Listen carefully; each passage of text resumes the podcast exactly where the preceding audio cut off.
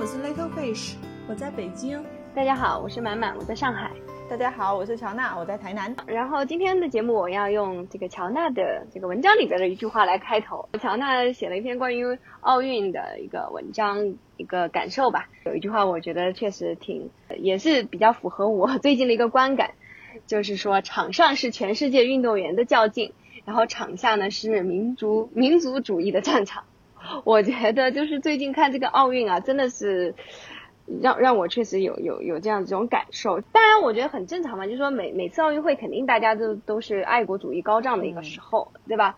但感觉就今年好像就特别夸张一样，你们有这种感觉？最最早有特别深刻的感受，就是因为我在跟呃一个初中生就是上课的时候，然后这也是可能是我们最后一个初中生的班了 by the way，然后就感觉就是初中的孩子也是啊这种。反日情绪高涨啊，就是就尤其是前段时间那个，就前前前几天这个我们的体操运动员肖若腾，对，然后拿了银牌的这个事情嘛。当然一开始的时候，其实包括主流的媒体也都是说可能是裁判判罚不公啊，尤其是我们作为普通的观众来说，就看到那个日本的运动员他直接脚都踩出去了，对吧？落地的时候就感觉说那这样子都。都没有嗯扣分，然后我们的运动员就是因为没有向那个裁判示意，然后就扣了更高的分，然后大家就觉得哇，就是整个的这个民意就沸腾了，就觉得肯定是这个日本啊这种占据了这个所所谓的东道主的这种呃优势，然后就比较偏向自己。最近几天就是体操这个国际的那个协会嘛，出来也是仔细的去回应了这个事情，就是也是历史上的第一次啊，非常。详尽的回应回应了整个打分的过程，然后等于也把这件事情就是落实了，就是说这件事情确实不能说是这个裁判不公，他确实是，尤其是这个日本运动员，他从这个难度系数上面就完全高了很多，所以他最后的那个最后的一一点失误的话，其实是目前这个体操裁判上面。其实他们会比较不是那么重视的，他们更加的重视是你首先的一个难度系数，嗯，然后包括我们的呃那个运动员没有没有向裁判示意，然后就被扣了零点三分的那个事情呢，也是就一直就是写在这个规则里边的，所以从这个意义上来说的话，确实这里面并没有这个黑幕，嗯，我我之前就是去上课的时候，就是正好是这件事情正在发酵，然后我的学生们就初中生嘛，非常非常的激动啊，就是。就而且在网上也有非常非常多关于这件事情的讽刺的一些作品，然后他就他他们就非常激动的给我看嘛，想要让我也来嗯跟他们就是同仇敌忾 这这种感觉哈，所以我感受就比较强烈。我觉得其实从感情上来讲吧，我觉得我初中的时候大概可能也跟他们差不多。实话说哈，就是你当你。刚刚从一个就是好像小学生，然后成长到初中的时候，然后你就会面对到就是曾经民族很屈辱的那一段历史的时候，你的确是会出现一种就是可能有点就是民族主义要凝聚的那一种那个那个阶段，就是非常其实也是我们我觉得也是很重要的，就是民族凝聚力的那一段历史里面一个很硬核的部分。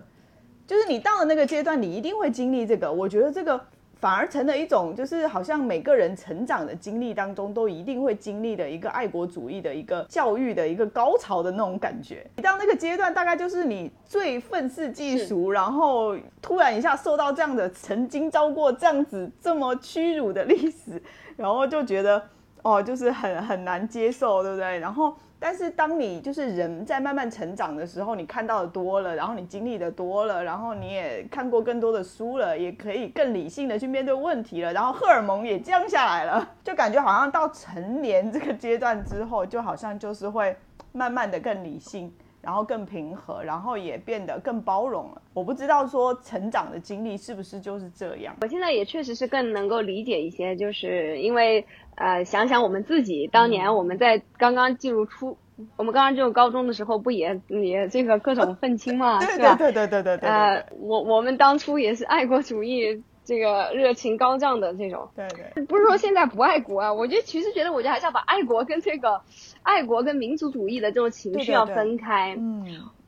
对我，我其实觉得比较感慨一点，就是说，像我们当时的话，肯定也是嘛，就是包括，因为当时主要还是主流媒体的对我们的这种教育，所以我们会会有这样的一种呃心情。但是我我就觉得今天这些孩子们，因为他们接触到像抖音上面啊什么的这种短视频，呃，二次创作的这些东西实在是非常非常多。嗯，就这个事情出来以后，其实就是一种非常恶意的丑化。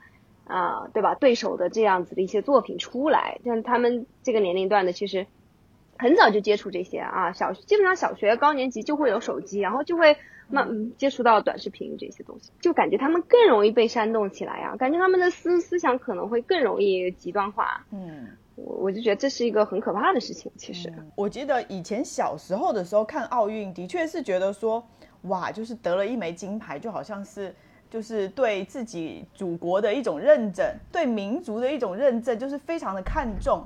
你就会觉得那个金牌，就是觉得好像啊，全世界都看到你赢了，就是你真的是站上了世界的舞台那种感觉。因为那个时候的中国，可能是真的在世界上也讲不上什么话，然后也不是那么的富强。到现在这个阶段之后，我觉得应该是要慢慢的对金牌这个事情要去。祛魅的感觉，就是你，就是一定要是我，我一定要赢了一场比赛，我才觉得说我是有自信的，或者是别人才会认可我的。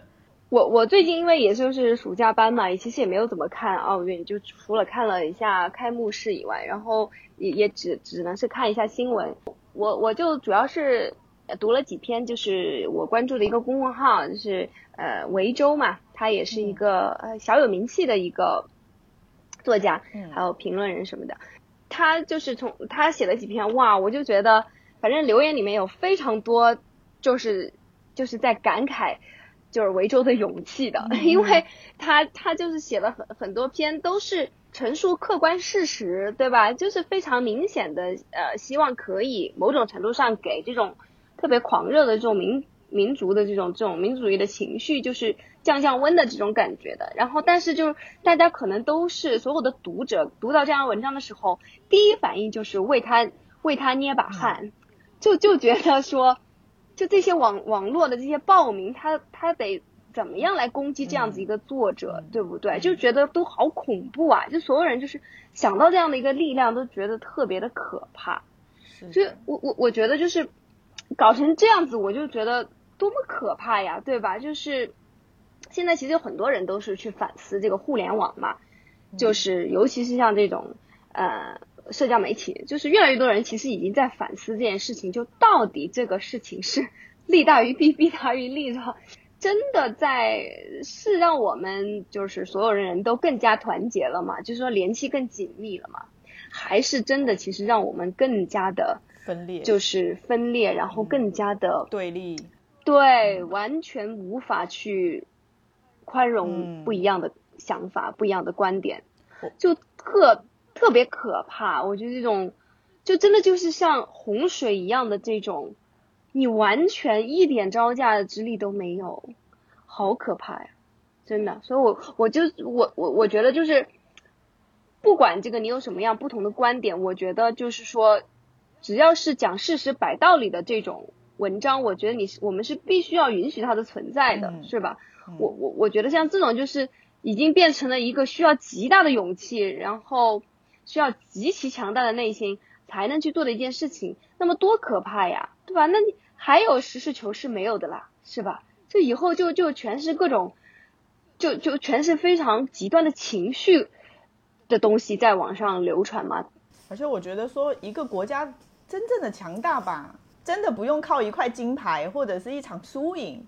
来证明什么东西？你你要说你赢了，你真的就强大了吗？真的不是，不是这样。整个国家的人民应该要自信起来。就是我还挺认同的一个点，就是他就是说，呃，我们以前的爱国主义其实是建立在说我们国家就是比较积贫积弱的一个基础上的，所以我们的爱国主义是比较属于悲情的，然后有仇恨的，带着仇恨的，想要去复。报复的那一种心情在里面。他说，当国家慢慢变强的时候，其实爱国主义更重要的是说，我们现在的年轻人可不可以把以前的那种悲情的爱国主义，把它转化成包容，转化成对别人的宽容，对弱者嗯的就是支持啊，或者是这一类的爱国主义的感情在里面。就是说，他觉得说年轻人的爱国主义应该要产生一种转化，而不是说永远都建立在说我们以前有屈辱的历史啦，然后一定要怎么怎么怎怎么样的这一种的嗯基础之上的。我觉得，我觉得这个说的很对，嗯我觉得这个说得很对。其实，其实任何时候我们所谓的爱国主义，它都是非常抽象的一个东西嘛。嗯其实就就是对吧？不管是怎么宣传，但其实它是一个抽象的。我们落到实处的话，你去帮助你的邻居，帮助一个比你对吧，就是状况要差一点的人，嗯哇，那这个其实就是一种爱国主义的体现了。对不对？所以哪有什么所谓抽象的国呢？是吧？你你关关爱你的你的国人，这个就是爱国嘛，嗯，对吧？嗯嗯，就是就是确实是这样。我我我觉得一个一个国家它需要一个故事嘛，然后是产生一个凝聚力，嗯呃，能够社会能够团结，然后才能够更好的发展，嗯然嗯后每个人才能从中受益。嗯其实为什么我们要批判民族主义啊？就是它很容易造成这个社会的不团结。一旦这个社会不团结之后，其实对每个人都是伤害。对，所以说我们在一个呃之前的那种环境下，可能是用我们比较悲情的近代史，然后把大家嗯团结在一块儿，是吧？一起奋斗，然后实现复兴嘛。当你这个国家开始逐渐走向那个那个富强之后，其实就是就有另另外一套叙事的逻辑了嘛。嗯所以我觉得乔娜说的这个也很对，就是我们更多的其实是你所谓的爱国主义，就不再是说我们近代史那么屈辱，是吧？煽动对外的仇恨，对，而更多的是向内看，然后看看我们国家哪些事儿是你可以去做的，你可以去帮助到别人的，是。这个我觉得才是很好的一个爱国主义。对对，就像就像这次那个洪洪灾的时候哇，我就是看了好多关于那种民间的救援力量的这种报道，哇，这真的特别特别的感动。对、我就觉得，就这些人就是真正的爱国者呀，对吧？就是说，作为作为普通人来说，这个就是最大的爱国的行为。嗯你们知道，其实这一次郑州那个呃洪灾啊，然后其实台湾有民间，就是真的是普很普通的人，非常普通的人，他们想要就是给郑州捐款，然后但是他们找不到途径，啊，他们就找不到途径，然后结果最后是找了一个网红，然后把他们的钱就是聚集起来，然后由一个网红把它捐到了就是一个什么慈善的基金会里面去，然后捐了大概那些普通人凑凑，然后大概凑了五万五万多块台币吧，可能也也也不算多啦，因为他们真的就是普通人，就是可能就一万多块人民币而已。但是就这个事情啊，然后就是就是很多人就骂他们啊，就说是哦，中国那么有钱，还会需要你这五万多块钱吗？然后就说那个你的钱就算捐过去了，也不一定到得到那个受灾的，就是家庭里面，然后什么的。然后那些人其中就有一个人就说嘛，就说我我们只是想要表达一份就是心情，就是对他们受灾的一个支持，对，就是其实想想，台湾这边其实也真的是有很多这样子很平凡的人，嗯，是，其实其实我觉得这就是普通人啊，对吧？嗯就是普通人对普通人的这种非常真诚的，就是很自然的一种一种惜心情，一种对吧？恻隐之心嘛，嗯对吧？谁谁看到这个新闻不会想要做点什么呢？对吧？就是每个人就是有一个任何有良知的人都想要做点什么，我觉得这个真的就是。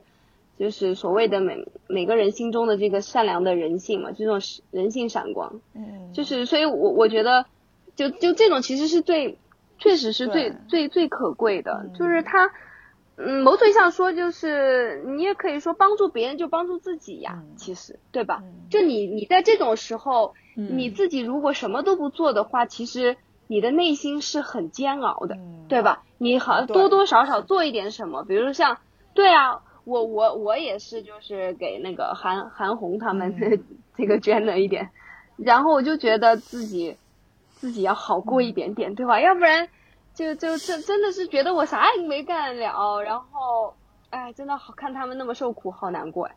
就是对，我觉得可能每个人的共情能力不一样，嗯，所关注的点不一样，可能这个人他会觉得，嗯，小孩子吃不上饭或者是营养不良好可怜，是吧？那个人会觉得受灾群众好可怜，嗯或者有个人他家里有过病人，他会觉得哇得白血病的人好可怜。就是你可以去去关心和共情不同不同就是不同的人群嘛，不同的需要帮助的人群，可能基于你本身的经历来讲，你可能对于不同人群的痛苦的认知程度不一样。我觉得这个这个没关系，并不是说你一定要发生一件什么社会事件，你就一定要去捐钱啊，或者是你要去做点什么事情啊。嗯，但是就是人家要去做这个事情，他是做善的一个事情的话，你这你就没必要，你可以不去做是吧？你你可以认为这些人不缺这点钱，然后那人家就是不缺，我也想表示自己的心意，那我是善的，对啊那你就没必要在旁边这样子去说别人了。但我我觉得我们不不指责你不去做什么，对吧？嗯因为你你捐款也不能是一种道道德绑架嘛，是吧？现在现在有另外一种极端，就是你你你有道德道德绑架，你必须要去捐，对，嗯，是吧？其实我觉得这个做做好事这个事情就是看个人心情嘛，你个人的理解是吧？你你你你愿意去做，你愿意做的多，你愿意做的少都可以，但你就不要去把自己的道德感或你的观念强加给别人，对别人做的事儿说三道四，这个我觉得是一个最起码的一个呃做人的一个呃素对呀素养吧。我我觉得其实这个就是为什么现在有网络报名啊，就是这一点呢，就是太多的人他其实就是，嗯，键盘侠嘛，他就是说要以自己的所谓的一个道德观念去绑架别人，对，对，然后不管是什么事情，不管是什么事情，他都有的说，是吧？然后然后他什么都不做，就感觉 就没有，反倒他好像躲在暗处，对吧？嗯然后他也不是什么名人，然后他他倒是想说啥说啥了。但是其实最最重要的一点，我觉得真的是这这个多么基础的一个原则，但是很就太多人根本就没有做到的嘛。就是说，道德真的是只能拿来约束自己的，嗯，就是这样，对吧？别人有法律去约束，嗯，就道德永远只能约束自己。你就是任何时候，我觉得你就不能去以以所谓的道德标准去去要求别人。嗯我我觉得这真的是这样子的。我也是，就是最近才知道，早早期奥运会其实是，呃，它的理念希望是这种，嗯，非专业的业余选手，对吧？非非专业对业余啊、业业余人士来参加的，就是我觉得这个理念其实特别好啊，就现在看起来很理想化，但是但是这个理念真的就相当的好，我觉得就就应该是这样啊，它就是一个非常平等的一个平台啊，当然这是非常乌托邦的一种理想了，就是一个一个有点像是一个乌托邦式的一次聚会，对吧？然后就是全世界的人们，然后热爱体育的。就是完全是出于一种热爱，然后出于享受这个运动的过程，是吧？然后切磋技艺，然后聚到一起。呃，他们也不是以这个为生的，就是我纯粹是出于一种热爱，对吧？那这个是一件非常美好的事情，然后就可以竞争啊、但是但是就不可避免的，这个事情落地以后，它就会变成一个涉及到非常多这种对吧？大国政治这种，就就很多东西就复杂的裹在一起了，所以。对，而且包括它也要考虑到商业方面的价值，就是它要增强可看性，所以最后也也就也也开放了对于专业这种选手的，对吧？所以这个篮球啊什么的，那个 NBA 的也都进来了。这个这个过程也是一个向现实妥协的过程。但像中国的话，就尤其是这样嘛，所以中国的也那个运动员，对吧？就是身身上背负的压力实在是太重了。满满讲到说那个奥运会最早以前啊，然后我就想到说，其实奥运啊，就是想到我们那一种抗日的情绪哈，就是奥运会培养激起的这种抗日情绪，让我想起了说，其实原本最早最早的时候，在雅典那个城邦的时候，刚刚在办奥运会的时候，其实就是因为雅典是那种城邦制嘛，然后城邦之间其实是有冲突的，就是说我要办奥运会了，你们所有的冲突都放下，然后你们对对方所有的不满，然后仇恨或者什么的，然后我们就把它放到运动场上去比拼，然后去战胜它。对，它是以以以一种很和平的方式去对抗，是不是？就是奥运这一种，就是它真的就是会激起这一种很为了要消灭战争，所以它需要一个地方去发泄那种民族主义的情绪。嗯，这个这个说起来又是职业病了，就。这个这个又是雅思写作就是考过的这种题，就是问说，就是有的人就认为，对吧？那这个体育它其实是一种对于人类竞争天性和这种侵略天性，对吧？的一种比较健康的、比较和平的释放。嗯，对。但是又有一又有一些人就肯定认为，就是说，就是因为这种奥运的，还有一些国际赛事的这种，嗯，就是激烈的竞争嘛，这种非常紧张的这种关系，有的时候反倒能够。又又会另外一方面就加剧这种 国与国之间的一种仇恨对立的一种情绪，对，所以所以让你探讨两方面啊，就是这个很难说哪哪个更更更是主主导。我觉得是看人民本身吧，哎，人民的素质本身。对啊，我就觉得人的情绪本来就是多面的，而且故事的叙述线也是有各种方式的。这个主要就是看你去。你的人民受到的教育和你本身的素养，你会去接受哪一种观点观念而已。你正好是一个采访一个日本摄影师的，哎，我我就觉得他说这句话，我觉得非常有感慨。他就他是一个街头的摄影师嘛，他说每个人都有喜怒哀乐，一个人的身体里面往往有很多种感情同时存在，这是亘古不变的。然后他说，我通常不是从社会来看个人，而是从个人来看社会。嗯，对，我觉得说的非常好，就是，但有时候我们的民族主义情绪那种煽动的人，他就是，对啊，他就是用社会来看个人嘛，对吧？那就是说，哎，你们日本人可能都是这样，所以就是每个人都都是呃人渣，或者每每个人都都该死，就那种感觉是吧？就是，但是就就而不是说，其实从每个人的身上，你都可以看到社会的不同侧面。对的，其实这个就是基本的一个。所谓的那种歧视的定义嘛，对吧？我就觉得，就是有这个年龄段的孩子，其实真的是应该受一受这种教育的。就是说什么叫做歧视，对吧？所谓的歧视，就是把一个对于群体的一个标签，把它放到个人身上。就也许，比如说黑人，大部分的黑人确实在短跑上面是有优势的。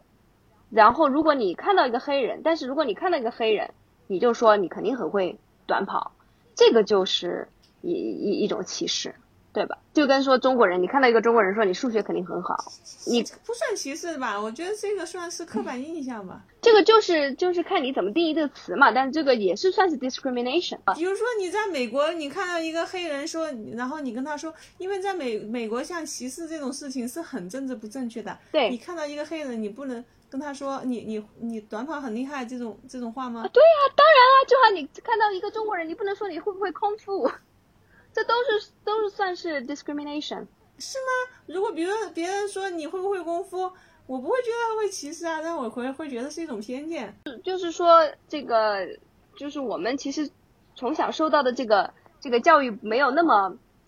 就是没有没有去把他本质的东西给他提出来，我们更多还是关注这个人他是善意的还是就是恶意的，对吧？所以我们基本上会从这个人的这种出发点来看。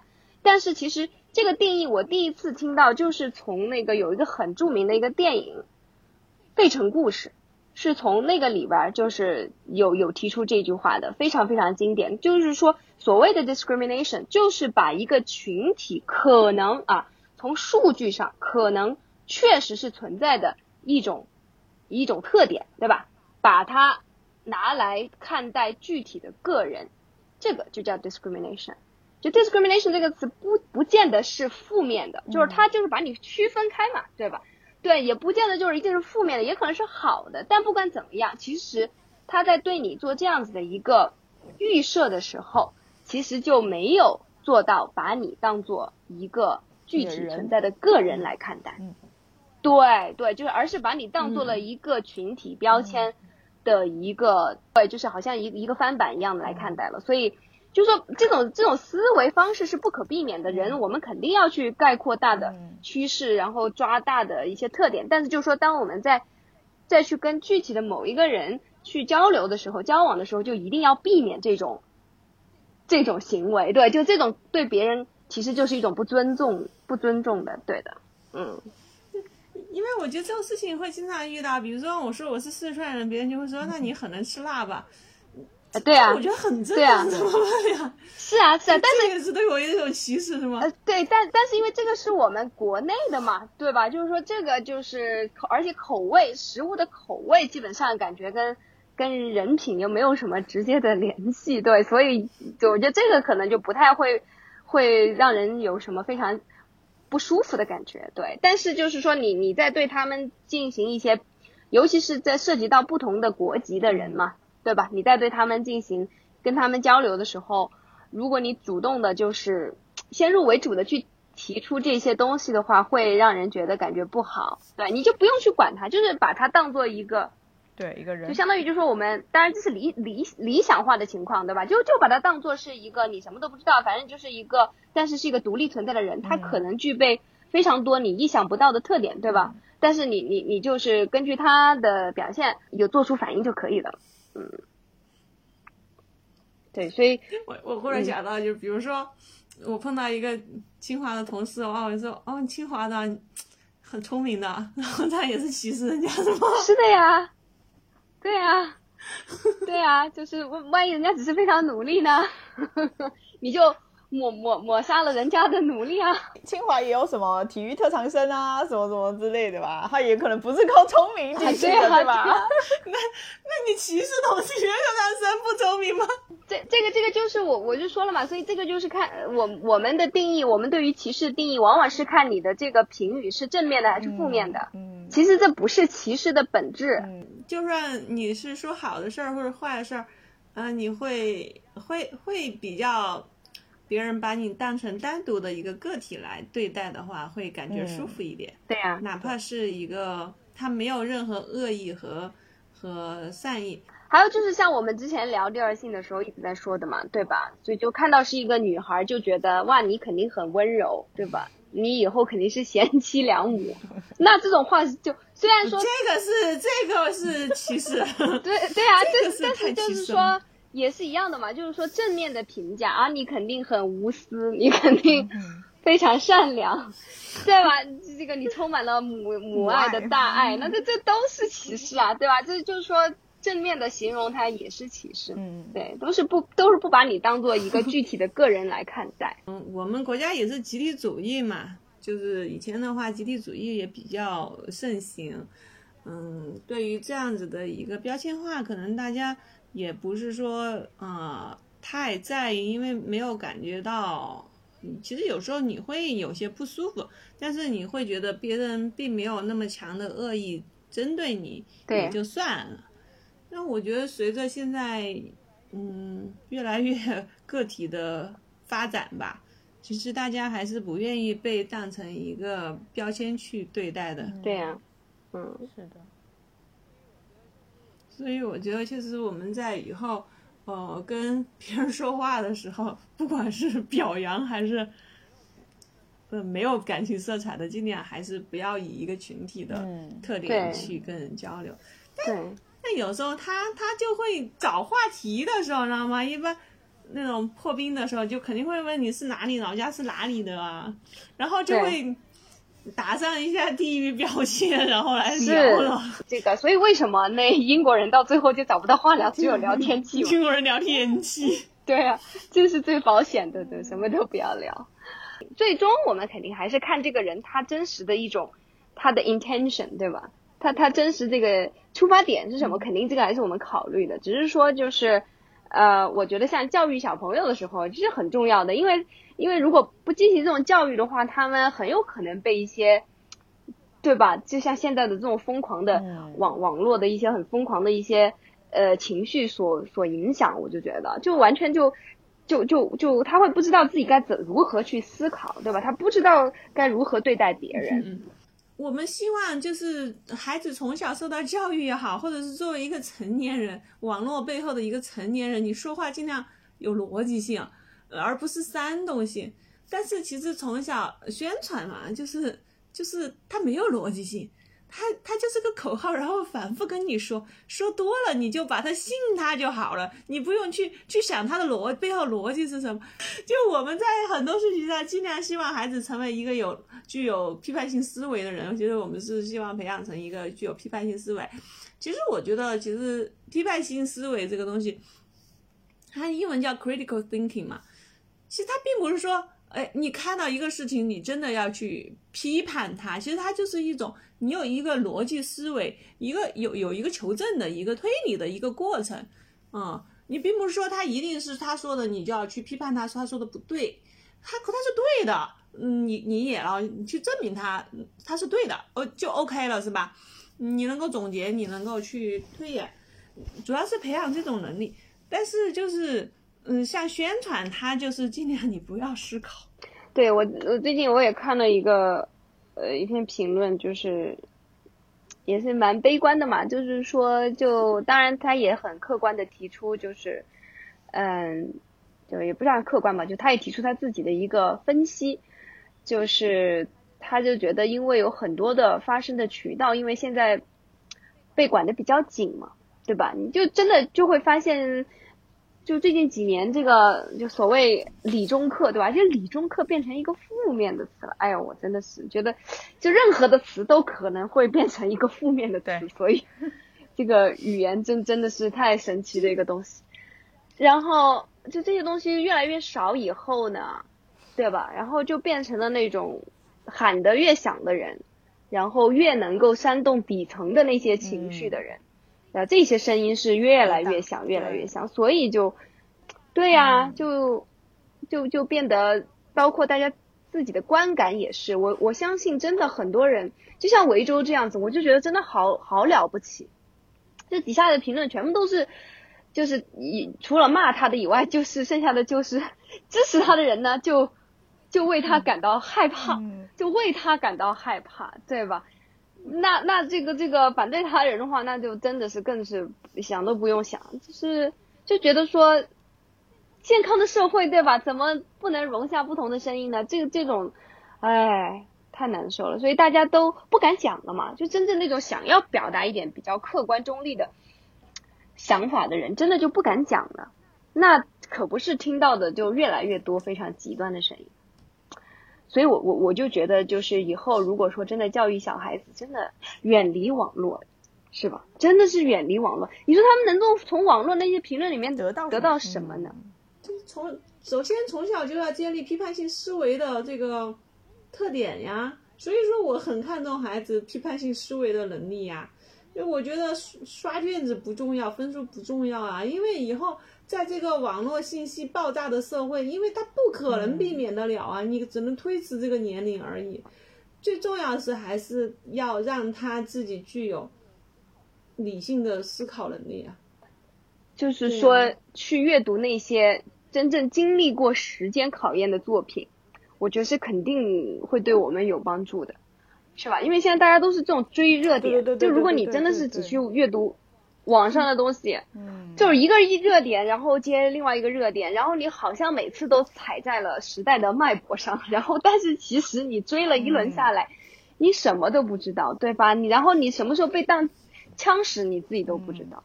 就是因为像特别是一些哲学类的书，它本身是专比较在乎逻辑嘛，所以说我们觉得这是不是一个很。不是一个实用科学，对吧？是。但是它真的是可以帮你去建立一套思考的逻辑。然后就是我觉得作为一个学生阶段，去读这样的书是很有意义的。就是你从小可能读不了那么深奥的书的时候，就可以逐渐的在你去读一些，不要读那么，就老是看这种新闻啊，就就就要去读这些有深度思想的。然后你去读有不同声音的书，因为像这些古老的话题，那各家有各家的学说，你就得从从小建立起这种能看到各种说法，然后形成自己的判断的这种这种从小去训练这种能力。是的，我是就觉得真真的很重要，所以现在我也我也是觉得就是想起很多年前看过的一个比喻嘛，就是说小朋友读书的时候要先去看一些经典的。为什么经典非常重要？就是经，那就是说就像一个杯子里边，你可以先装大石头，然后你再可以装沙子，然后再倒水，对吧？就可以装满。但是如果你先装了水的话，就其他的都装不进去了。所以，哦，我我我觉得这个真的真的蛮蛮蛮重要的，是应该重视起来这个事情。所以国家提出双减，然后提倡阅读，我觉得这个政策和这个方向是对的。至于执行成什么样子，这个不说。确实是，我觉得，嗯，不管怎么说吧，就是说。嗯，孩子们多读点书，就不要老去刷题这种，提分这种。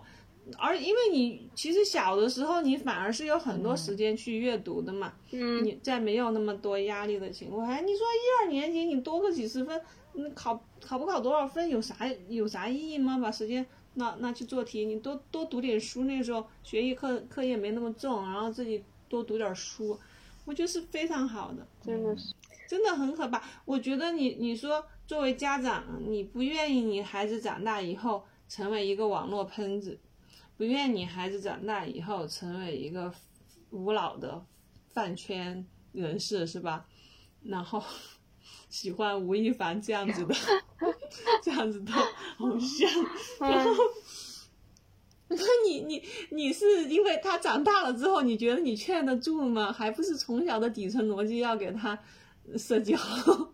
我我我感觉啊，就是说，你看今天我就忽然想起一个事情，就是说人啊，活到一定的对吧？活到三十岁以上，然后你你就会真的是可以看到很多行业的起起落落，你可以看到一个整个完整的周期，然后你就会想到很多事情。比比如说，你想你想现在想起特别有意思。我就就在，呃，应该一一年前，对，两年前吧，应该两年前的时候，哇，那个时候真的是 K 十二就是最高峰的时候，就是最疯狂的那个时候，对吧？然后你看，像我们 当时也是新东方，就是要分开，要分成 K 十二和国外的这两边，然后都是什么呢？就是说都想就把那些好的人才留在 K 十二，你知道吗？然后而而且就是都都是很多人。就巴不得想要去那边，因为包括当时也会有一些啊所谓的那种真正意义上的名师，他们真的是可以做到，就 K 十二的名师可以做到百万年薪的这种嘛，嗯，对吧？就是对很多人说都非常有有诱惑力。然后，然后但是你看，就是转眼转眼之间，对吧？这个这个就是天堂地狱。然后，然后我又忽然想起说，现在做职业教育哈，然后我这毕业的第一份工作。对吧？这是一个，其实它是一个职业学校，然后转的一个专科学校，对吧？然后它它它升级变成了一个专科学校。当当当时的话，当然会想到说那个工作就是，我感觉也是自己没有。就非常精心的去选择怎么怎么样，但是如果说这么多年，如果我一直在那的话，也许现在这个职业教育的春风一来，对对对，也许我又又能够有很多很多机会，谁知道呢，对吧？所以，所以这个真的人人，我觉得不要，对吧？太太太过于被眼前的一时的利好或者一时的挫折所这个就，这个叫做。呃，蒙蔽了双眼是吧？就是还是要看长远，是吧？只要活着，总是有希望的。对，对呀，你看，像我大学学了一门超级冷的行专业，就是全全国就五所大学有的一个专业，是吧？然后大学也只是一个普通的九八五。你不要在这儿凡尔赛，苦逼的，凡尔赛。对对啊。不是你打击很多人了，就就有时候你人是，你就你就看不到啊。当时我们就是一个西洋西洋专业，然后就就就大家都很佛，你知道吗？因为都没有前途嘛。然后就一个大家就已经是一个夕阳行业了嘛。就就你进去就知知道这是个夕阳行业。然后，但是我是我们实在找不到办法。谁知道十几年之后火了？然后赚呢，行业开始赚钱呢，然后连这种这种公司顶级公司都需要我们这样人才啊，因为因为清北复交没有这种专业呀，就是就有些时候你你真的是真的看不到，你只有活得够久，你才能看得到。真的真的，我我突然想起了，就是我老公他的同学，高中同学，其中一个在大学毕业的时候，他就选了一个会计师事务所，就去了，很稳定，工资又高，职位也很高，不用出差，然后就去了那家公司。他另外一个同学就成绩很不好，所以他的大学也读得很不好。然后，所以他就去了全家物流方面的工作，然后就会到处。现在就完全两个人真的是生活是天差地别，不管说年薪还是眼界，还是那种就是人的气质，真的是完全不一样。他就说那个时候成绩差嘛，他就觉得说他没什么选的，他只要有工作他就好了，他就去全家做物流。他最后做到了全家，中国的全家的物流好像都是他在管。然后他现在又跳槽去了另另外一家更大的公司，也是物流这方面的。我老公就说，真的是三十年河东，三十年河西。不要觉得说你好像成绩很差，你刚开始的工作很差，积累你认真的去做，你积累起来的那个分量都会不一样。人还是要活到一定的年龄才活久见，是的，活久见会对很多事情都释怀。